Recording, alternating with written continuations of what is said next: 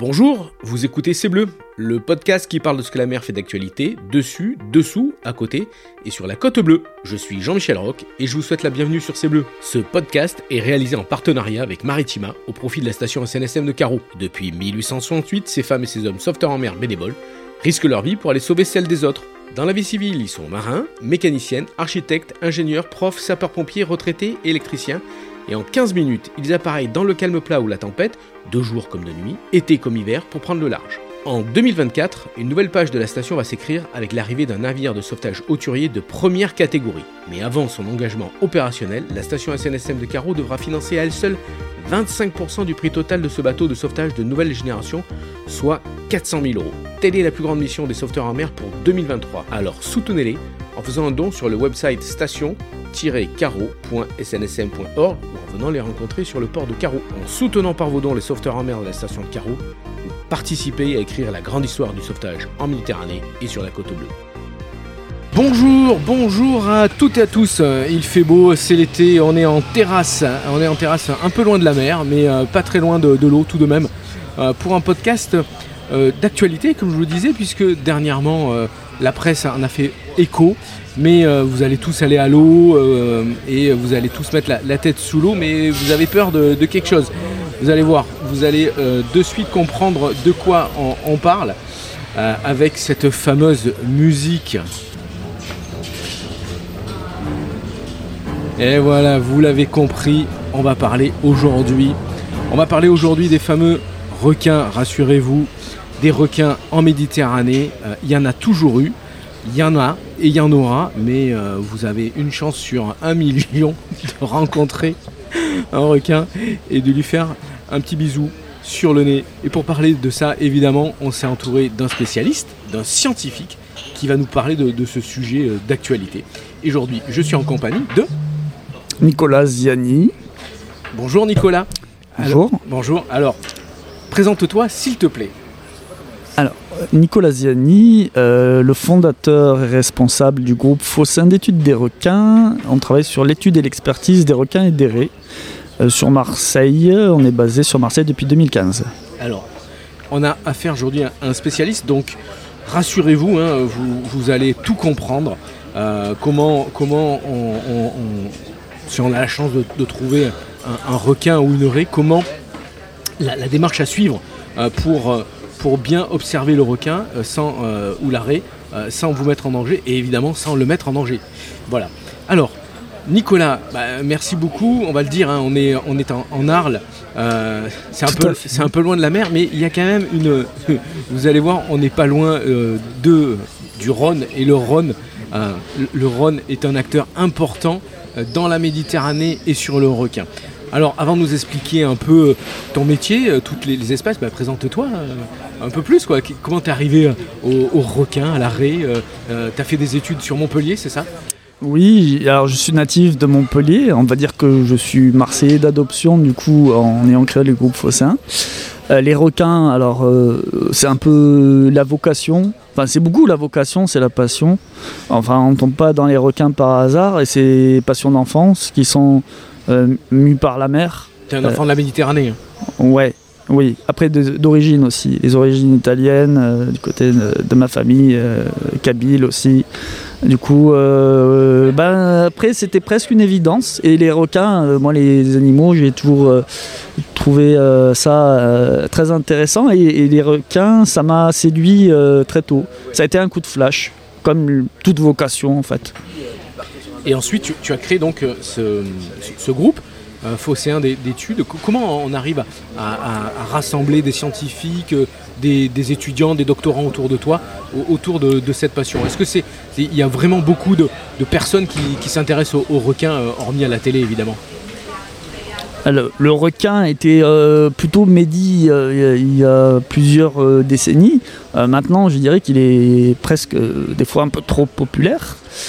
Euh, dans l'extrême. Euh, oui, ça s'amuse. C'est un animal qui est tellement charismatique euh, qui maintenant, euh, on, on, a beaucoup dédramatisé, qui attire beaucoup. moi, j'ai beaucoup d'étudiants qui sont. Bah, à l'époque, moi, quand j'ai commencé, j'étais le, le, seul de ma promo à vouloir travailler sur les requins. Il y avait deux spécialistes en France. il y avait qui, foncièrement, qui travaillait sur l'écologie des requins, c'était Bernard Serré et, Christian Capapé, qui est mon mentor de l'Université Montpellier, qui m'a initié au requin et introduit dans le milieu. Euh, en 2003, donc ça fait plus de 20 ans que je travaille sur les espèces, en particulier de Méditerranée. J'étais pionnier sur les eaux méditerranéennes françaises en 2006. Personne n'a travaillé sur les requins quand j'ai commencé. Alors l'inspiration, tout le monde connaît évidemment euh, Cousteau, mais on connaît un peu moins euh, une grande scientifique américaine qui est Eugénie Clark, c'est ça? Tout à fait en préparant l'émission, tu, nous as dit que c'est elle qui a vraiment étudié euh, scientifiquement hein, euh, le comportement, euh, l'habitat, la reproduction. Alors ça fait partie des précurseuses femmes en particulier. Après, il y a Samuel Gruber aussi, qui a monté le Bimini, le laboratoire Bimini dans les Caraïbes. Lui, qui est qu'on appelle le, le, DOC. D'accord. Donc, il y avait beaucoup de comportementalisme dans les années 70. Euh, bien avant euh, les dents de la mer, d'ailleurs. Donc on étudiait le comportement des requins avant qu'on fasse le film. Donc de nos jours, on, revient un peu à, maintenant là. Tu, donc tu, es le responsable de, ce groupe. Il y a combien d'étudiants qui travaillent euh, avec toi autour de toi? Alors on va dire après il y a, une dizaine d'étudiants. donc après qui viennent faire des formations. Donc moi je suis formateur. Euh, des, stages ou des formations. Donc après, c'est souvent des cursus complémentaires plus que des... Euh, parce que c'est vrai que bah, le requin, après, c'est quand même assez marginal, ça reste quand même assez marginal au niveau de la scientifique, du domaine scientifique. Donc il y a peu d'organismes. En fait, euh, moi, l'objectif, c'était de créer une structure qui était experte d'expertise sur ces animaux spécifiquement. Parce que moi, en fait, les requins sont des poissons particuliers, mhm. suffisamment particuliers pour qu'on ne puisse pas étudier les autres. C'est-à-dire qu'on a 34 000 espèces de poissons osseux, c'est-à-dire euh, les thons, les espadons, la sardine. Et à côté, en fait, on a, les, on, a, on a 1000 espèces de poissons cartilagineux, dont les requins, les raies et les chimères. 536 euh, espèces de requins dans le monde. Ça fait ça fait, Peu, ça, fait un paquet, mais c'est peu par rapport au reste du monde, euh, enfin au monde, au reste du monde de, aquatique, hein, euh, toutes, toutes, les espèces qu'il y a. Après, le, comment, le, quand même, le, taxon, enfin, la grande classe des poissons, c'est ça fait partie des, des, des, plus nombreuses au niveau euh, vertébré. Des, des, plus, des, plus enfin, des plus originelles aussi, parce que la vie est apparue sur, sur Terre, dans la mer, aux origines de la, de la Terre. Et le requin est un des euh, poissons les plus vieux au monde hein, sur la euh, Terre. En Méditerranée aussi, euh, je pense. Hein. Voilà. C'est combien de. le, requin, on, parle évidemment du, mégalodon, mais c'est, on retrouve des espèces de requins de nos jours qui n'ont pas changé depuis depuis euh, le quoi le Crétacé, c'est ça? Alors le mégalodon, euh, c'est une espèce fossile, quand même. voilà, on, fantasme des fois. Après, ça, c'est un peu américain de, revoir surgir des profondeurs euh, un, animal qui a vraiment vécu, bah, qui a vraiment vécu à la préhistoire, 30 millions d'années. mais en fait, c'est oui, c'est ancien. En fait, les, les, requins, les premières formes de requins sont apparues il y a 400 millions d'années les premières formes actuelles, en fait, elles sont arrivées après la première. Enfin, il y a une grosse extinction en, 252. Euh, il y a 252 millions d'années, il y a beaucoup d'espèces qui sont éteintes. Et là, ça s'est beaucoup diversifié. Et euh, au niveau des requins, des raies, parce que les raies, en fait, ce sont des, parents dérivés, des, espèces parentes dérivées des requins.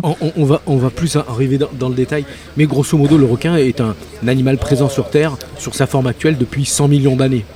Ah oui, bien plus, bien avant les dinosaures. 200 millions d'années avant les dinosaures en fait. Bon, parfait. Alors, ton job, comment vous faites avec les étudiants euh, pour collecter euh, toutes les informations, la cartographie euh, ici en, Méditerranée du, requin? Comment on, étudie cet animal mystérieux, un animal qui, vit caché? C'est pas un animal qu'on voit facilement, c'est tôt le matin, tard le soir? Comment ça fonctionne? Il bah, n'y a pas vraiment d'heure en fait. Ah. Euh, enfin, si, il y a des heures préférentielles euh, comme partout. Après, pour les requins, surtout les requins prédateurs. Enfin, tous les requins sont prédateurs, mais les carnassiers, par exemple, ceux qui sont, on va dire, qui s'alimentent sur des grosses proies, ils, vont plutôt chasser euh, comme partout à l'aube ou le soir. D'accord. Donc c'est les périodes où vaut mieux éviter de. Bon après dans les zones à risque hein, en Méditerranée, on n'est pas dans des zones à risque. hein, ça il faut répéter et on, le le- marteler. voilà, on le rassure. Les gens qui nous écoutent sur, sur ce podcast, c'est des gens qui sont un peu ouverts et qui comprennent euh, qui euh, ne risquent absolument rien à rencontrer un, un- un requin.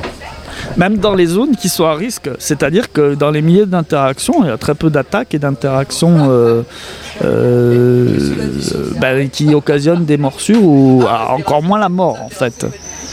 Et la mortalité est quand même en baisse, même s'il y a beaucoup d'attaques qui sont médiatisées. Mais c'est pas parce que c'est médiatisé qu'il y a plus de gravité en fait.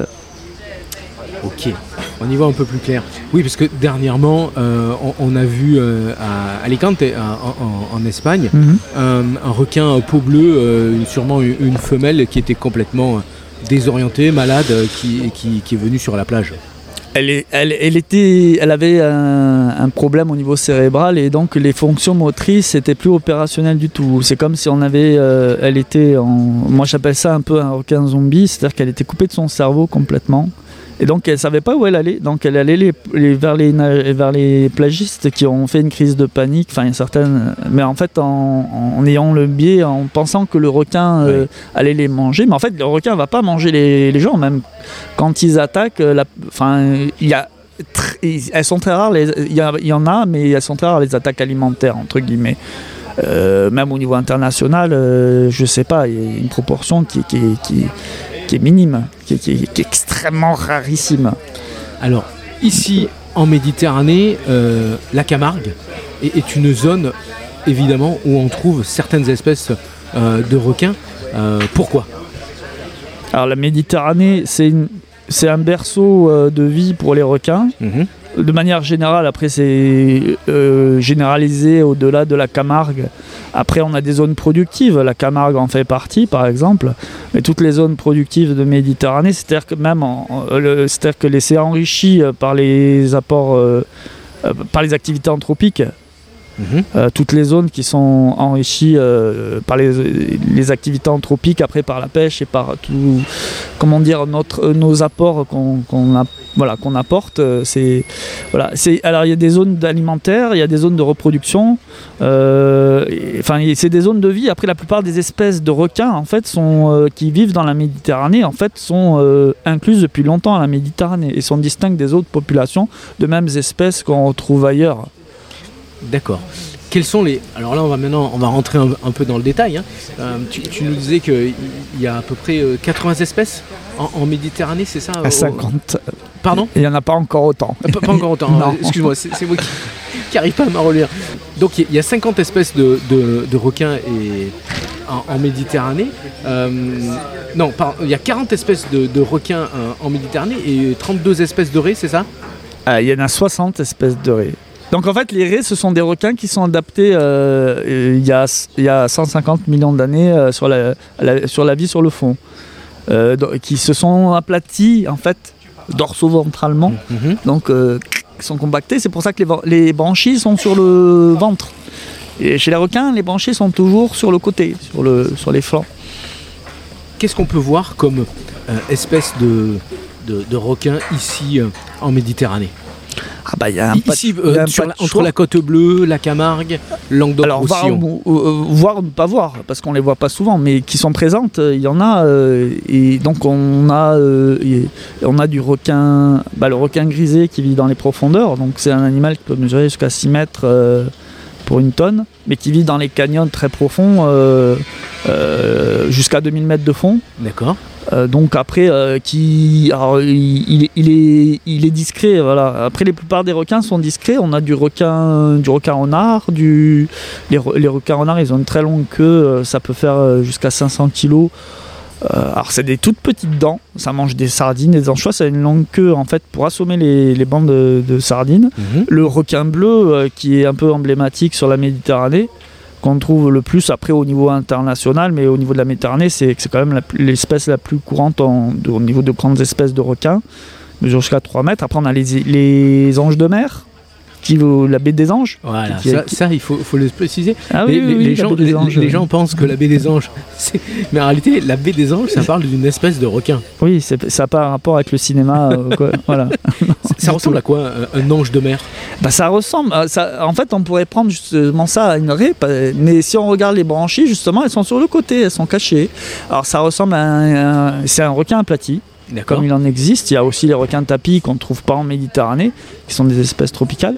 Mais en fait, ce sont des requins qui sont aplatis et qui chassent un peu comme les baudrois. C'est-à-dire qu'en fait, elles chassent à l'affût.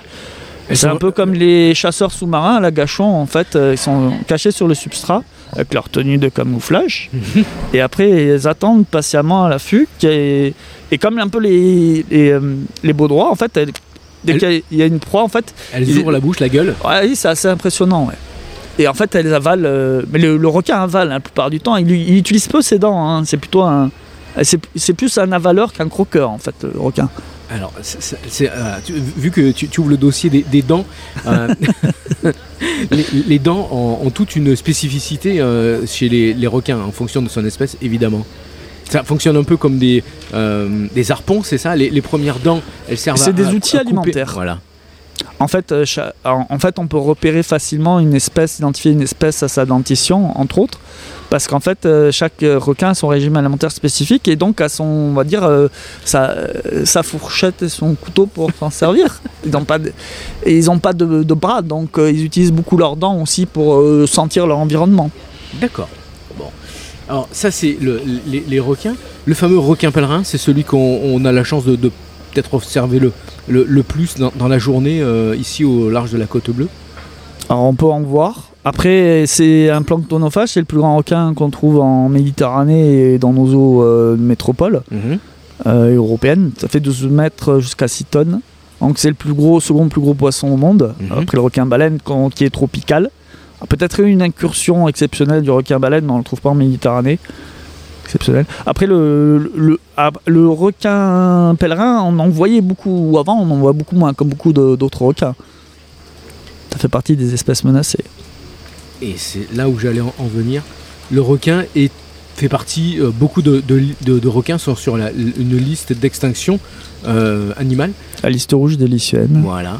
Et euh, quels sont les, les- les requins euh, tu, tu me disais en préparant l'é- l'émission que le grand requin blanc est, est, euh, quasiment disparu de Méditerranée, c'est ça? Bah, la dernière publication scientifique internationale euh, mesure un déclin de que les populations sont éteintes à 98% en 2018. D'accord. Donc, 2018. on est proche de l'e- de l'extinction, sachant que le- la population, il y a plus, il y a sept espèces, il y a sept populations différentes de la même espèce de grand requin blanc. Euh, qui sont à travers le monde. Mhm. C'est des patchwork en fait, de, c'est des poules de population. Et en Méditerranée, c'est un pool isolé du coup, c'est un, c'est un, un pool euh, unique. Euh, C'est-à-dire qu'en fait, il n'y a pas d'échange. voilà, oui, exactement. Donc en fait, euh, avec le, le fait que la Méditerranée soit close aussi, ça, ça, euh, ça majore encore plus le degré d'extinction parce que le- enfin, la population soit un peu coincée. Euh, et y a- et ben, en fait, dans les, dans les années 80 et 90, il y a eu beaucoup de pêcheries en fait, sur toute la Méditerranée, des pêcheries accidentelles, enfin des, de, de captures accidentelles par, les- par la pêche. Et c'est un animal qui, qui met beaucoup de temps à se reproduire, qui a un cycle long de, de gestation, c'est ça? Au moins, euh, alors au minimum euh, 12, euh, 12 mois, on pense plus. D'accord. Peut-être il y a et- deux ans Et, et est-ce que, gestation. est que ce, pour ce type de requin, euh, il y a euh, une perte peut-être génétique aussi? Est-ce que euh, les. On va pas parler de consanguinité, mais euh, si- s'il y en a de moins en moins, l'espèce euh, risque de disparaître génétiquement, c'est ça? Bah, elle risque de disparaître euh, tout court, quoi. Enfin, euh, enfin, à partir du moment où il y a plus, enfin, on n'a plus d'animal pour se reproduire, euh, et Ah qui- qui a- en fait, il n'y a pas d'échange. avec- On s'est rendu compte que pour beaucoup d'espèces, comme le requin pèlerin aussi, et le requin bleu aussi, en fait, les, populations atlantiques et les populations, pour, comme pour d'autres poissons, se mélangent pas. C'est les mêmes espèces, mais elles se mélangent pas pour se reproduire entre elles. D'où le risque. De Alors- re- pour recouvrir les populations, oui, c'est plus problématique. Alors maintenant, on va parler un peu des, des raies, puisqu'il y a des, raies euh, qui- qui sont très nombreuses en, en Méditerranée. Euh, la raie pastenague, par exemple, c'est peut-être euh, celle, la- pas la plus dangereuse, mais si on marche dessus, euh, ça risque de faire mal, c'est ça?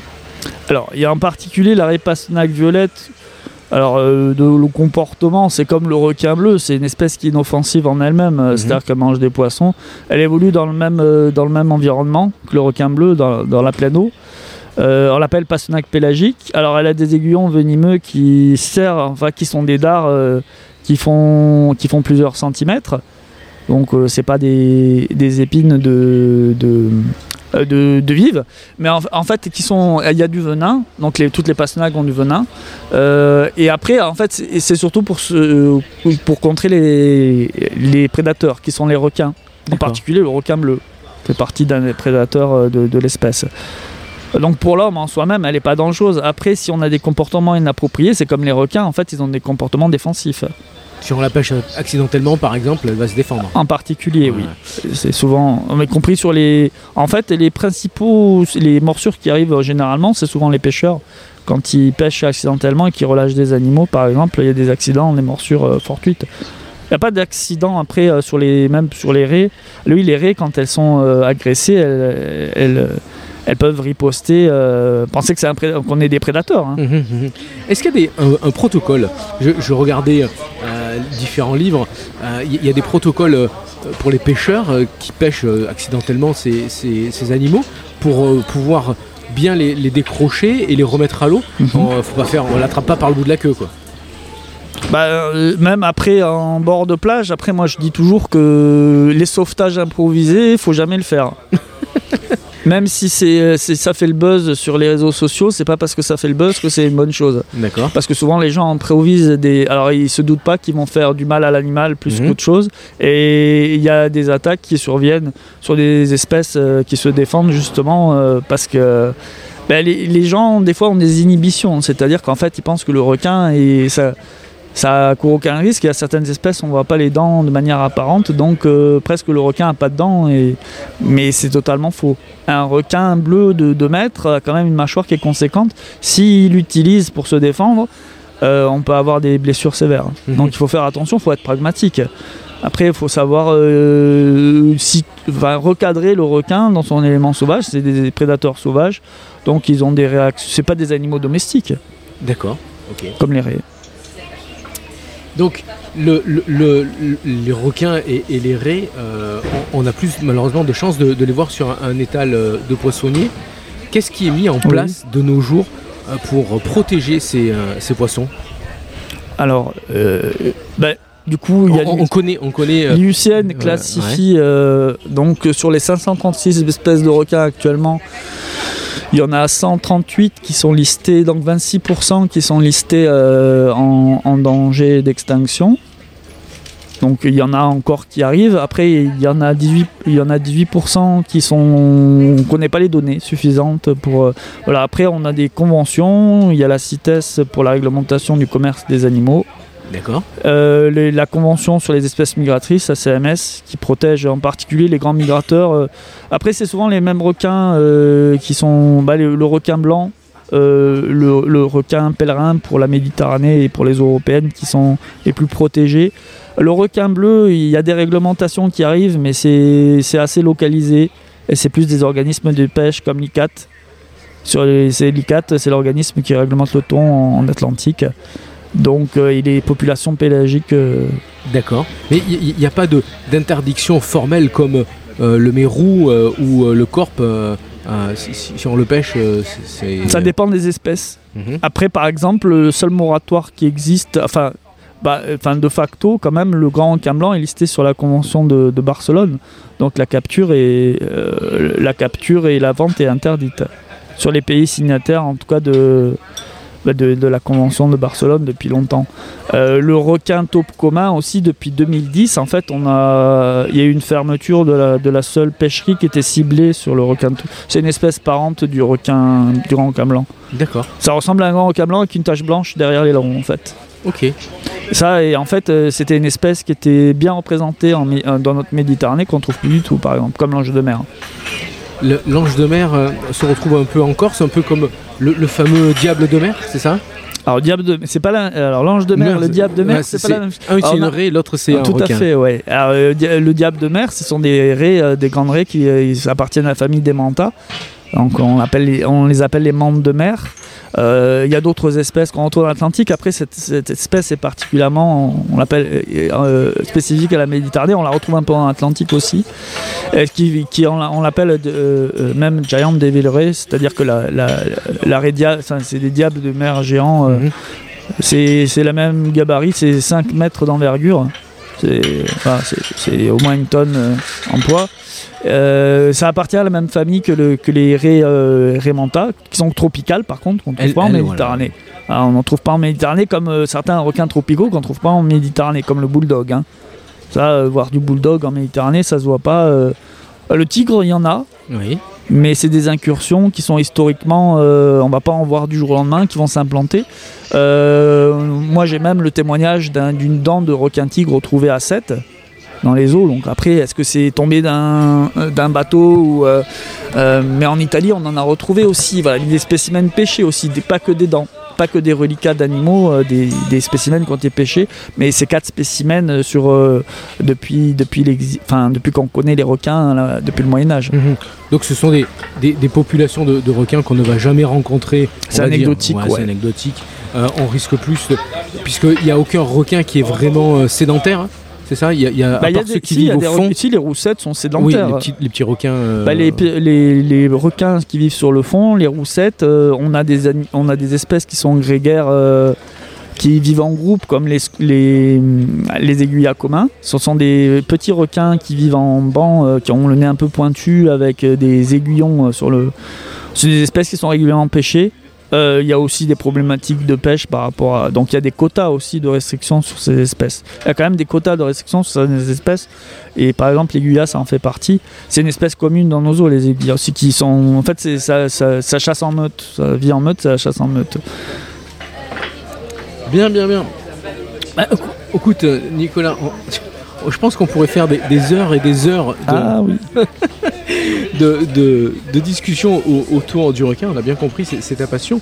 Nous, les conseils euh, que l'on peut donner euh, à la SNSM, c'est évidemment sur la bonne pratique de la pêche au gros, euh, pour tout. Hein, pour, pour, quand on récupère un, requin, on, essaye de le remettre à l'eau en, faisant en étudiant le protocole de, remise à l'eau, on, ne tient pas le requin par la queue, on le tient plutôt par la, par la gueule, même si euh, les euh, Par la gueule, en fait, euh, non, pas vraiment. bah, le but du jeu, en fait, c'est pas forcément, quand on a un requin, c'est pas forcément de le monter sur le, sur le bord du bateau, c'est déjà de le laisser à l'eau, c'est mieux.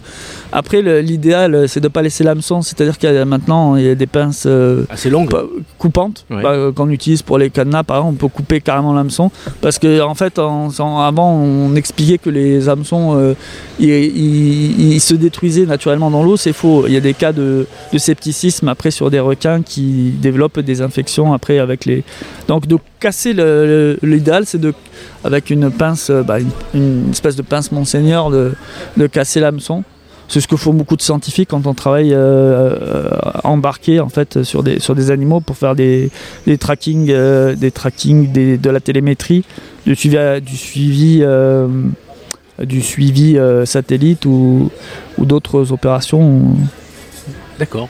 Donc, si on, attrape un, requin, on évite de le monter à bord pour faire la photo, on le laisse sur le, le, flanc euh, de l'embarcation et on essaye euh, tant bien que mal de, lever en fait, il faut soutenir le requin pour l'accompagner à l'eau euh, et, éviter de le tenir par la mâchoire parce que c'est là qu'on risque les accidents de se faire mordre. C'est justement pas tenir au, niveau, au niveau de la tête, mais soutenir le reste du corps parce qu'en fait, quand le requin est sorti hors de l'eau, euh, sa partie abdominale est très vulnérable. D'accord. Donc en fait, le requin, en fait, il est écrasé par son propre poids et les organes, ils peuvent euh, complètement être écrasés et être lésés. Bien, bien, bien. Alors, on va finir comme d'habitude sur ton souvenir ou, qu'est-ce que tu recommandes comme euh, lecture? Quel est ton meilleur souvenir avec une rencontre avec un requin ou une raie, par exemple ah, mon meilleur souvenir, c'est le premier requin que j'ai vu en milieu sauvage. C'est alors, euh, moi, ça m'a fait penser. alors, la référence est peut-être pas bonne, mais c'était aussi mystique, un peu que comme dans un film. Comme il y avait, j'ai vu l'aileron. C'est-à-dire que c'était pas sous l'eau, depuis un bateau, c'était un, requin pèlerin, c'était en Bretagne, c'était pas ici. Mhm. et, et, de voir l'aileron, en fait, on, on voit l'aileron, on a l'impression d'être dans un bah, c'est un peu comme les dents de la mer, mais en même temps, on sait qu'on court pas de danger. Mhm. Et en fait, le requin nous fait son, bah, son spectacle de lui-même. Euh, on le laisse. Euh, et euh, moi, je me souviens avoir vu. C'était un jeune pèlerin, mais il y avait une lumière extraordinaire ce jour-là.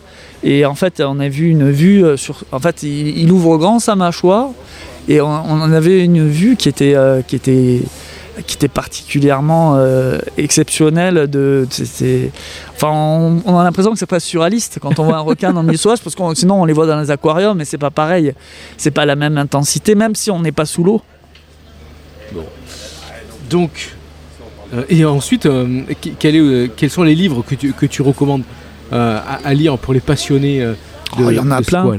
Après, euh, maintenant, dans, toutes les bonnes librairies, il y a des, bouquins vulgarisés euh, qui, sont bien, sont bien faits. tout, je dirais tout se vaut. Après, euh, il y a des atlas. Bah, moi, c'est vrai que j'ai plus usage d'ouvrages de, scientifiques qui ah, sont compliqués, et des fois en, anglais, qui sont très techniques. Donc après, aujourd'hui, il y a plein d'ouvrages de vulgarisation qui sont... Bah, sur les requins de Méditerranée, oui, il y a...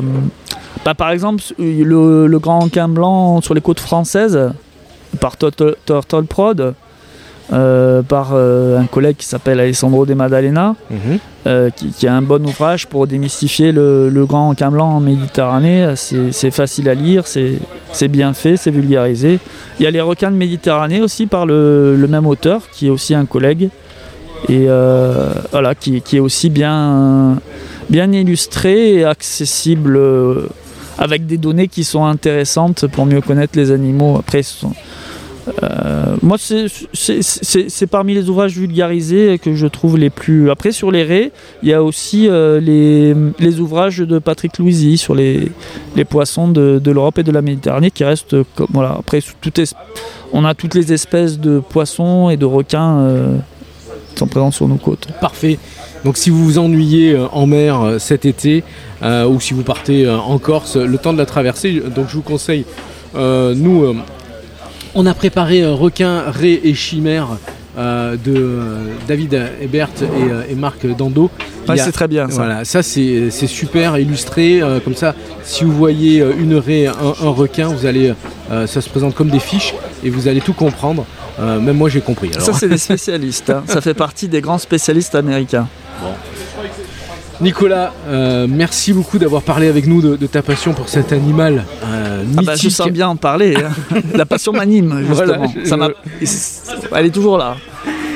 Si les ailerons en tout genre vous intéressent, je vous invite à rencontrer euh, l'équipe de Nicolas Ziani. Hein. et puis il y a un site internet qui s'appelle euh, Fossé à bah, c'est ça En fait, vous tapez sur Google groupe Fossin d'études des requins, on a une page Facebook et le site est facilement. Euh, alors le site est en, cours de remise à jour parce qu'on a eu beaucoup de. Ben, il y a beaucoup d'activités depuis peu. En fait, on a revalorisé l'équipe. On a une équipe qui est hyper dynamique en ce moment. On est en train de publier d'ailleurs. Euh, on a signé, on, est, on travaille euh, entre autres avec le l'Institut Pitéas, le MIO, donc on travaille avec l'Université de Marseille, entre autres, ex-Marseille, avec qui on est en cours de publication d'ailleurs. Parfait. Écoute, tu nous, tu nous donneras le lien pour, pour cette publication.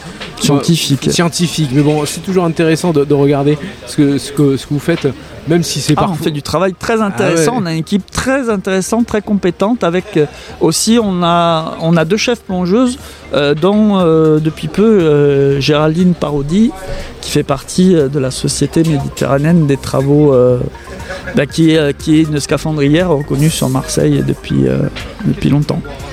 Parfait, parfait. Écoutez, euh, Nicolas Ziani, merci beaucoup. Euh, n'oubliez pas d'aller euh, soutenir avec Radio et TV Maritima les sauveteurs en mer avec vos dons sur le site station-caro.snsm.org. Je peux vous dire qu'on en a bien besoin avec ce qui nous est arrivé dernièrement. Donc vous pouvez aussi venir nous rencontrer à Carreau tous les, ma- tous les samedis matins. On est sur le port, c'est facile à nous trouver. On est à côté du marché aux poissons. On vous fera visiter bien sûr notre bon vieux CTT SNS 0113. Allez, on se retrouve dans 15 jours pour un nouveau podcast de C'est Bleu avec un nouvel invité. Nicolas Ziani, merci beaucoup. Merci à vous pour l'invitation. Merci. C'était un peu euh, rock'n'roll ce matin, euh, mais on était à l'ombre. C'était le principal. À bientôt. Bon vent et bonne mer, comme on dit chez nous. Merci.